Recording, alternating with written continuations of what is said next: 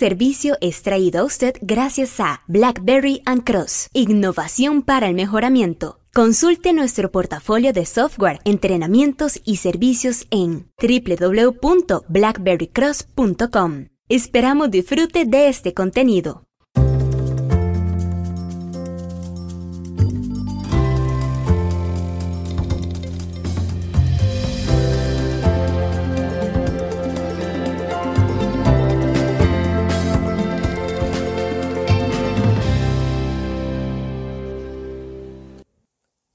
Objetivos y metas.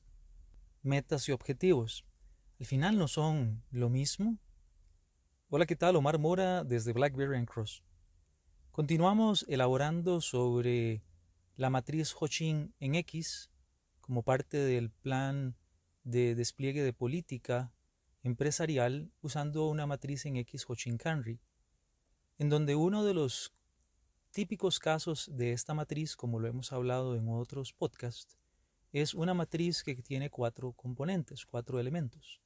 Las estrategias empresariales, los objetivos, metas y proyectos.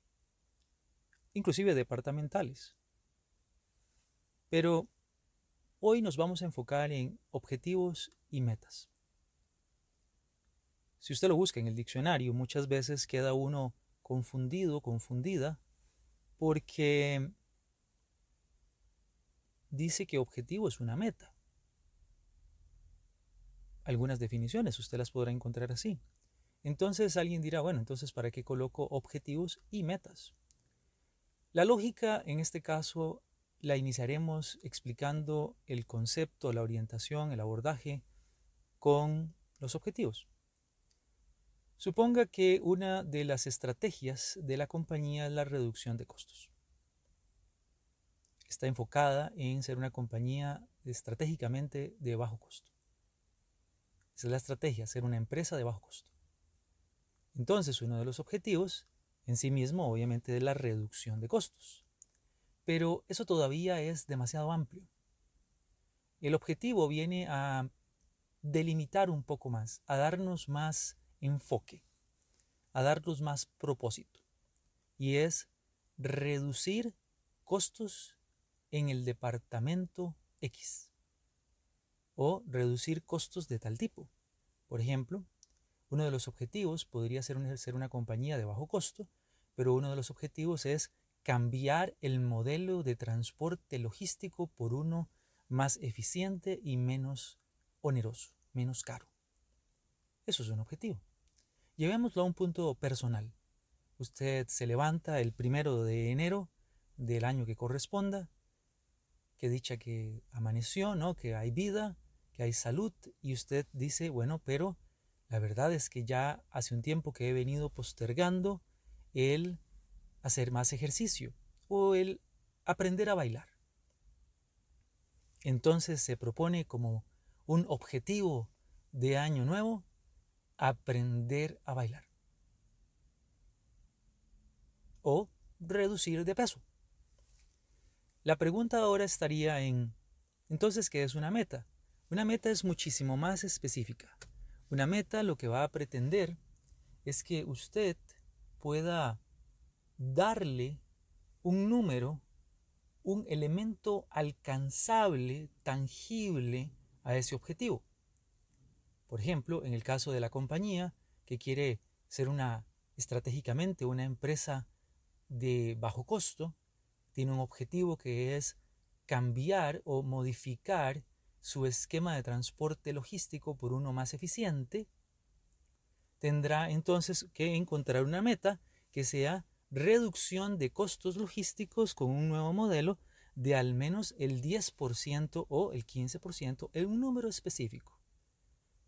Sí, si por ejemplo decimos que vamos a reducir eh, costos como objetivo en la operación de manufactura, ¿qué porcentaje será la meta? ¿Un 5%?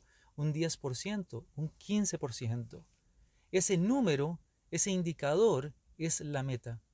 En el caso del amigo o la amiga que se decide a bajar de peso, la meta deberá estar vinculada con un número de kilos o un número de porcentaje de grasa corporal que quiere reducir.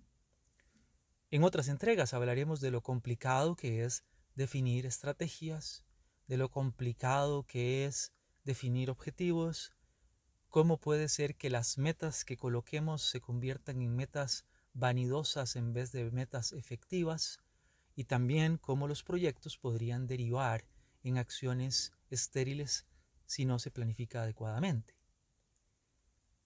Pero eso será más adelante. Reforcemos entonces una vez más objetivos y metas. Objetivos generan el propósito y una guía hacia un engranaje cada vez más alineado de la estrategia. Y las metas le dan un valor tangible, específico, accionable a esos objetivos. Posteriormente, con esos elementos accesibles, elementos de acción y sobre todo un derrotero cargado en el objetivo y muy bien delimitado por la meta, se establecerán proyectos que nos ayuden a alcanzar esas metas y alcanzando esas metas que a la vez están vinculados con los objetivos, pues esperaríamos dar pasos cada vez más cercanos a la estrategia de la empresa. Sí, es teoría, pero es mucho más emocionante cuando se pone en marcha. Y cuando se pone en marcha no tiene que ser a nivel de una mega, hiper gran empresa. Evidentemente esperaríamos que así lo fuera, pero puede ser a nivel de su operación local. Si es una compañía multinacional, dése la oportunidad de correr un ejercicio de Hochin Kanri o similar.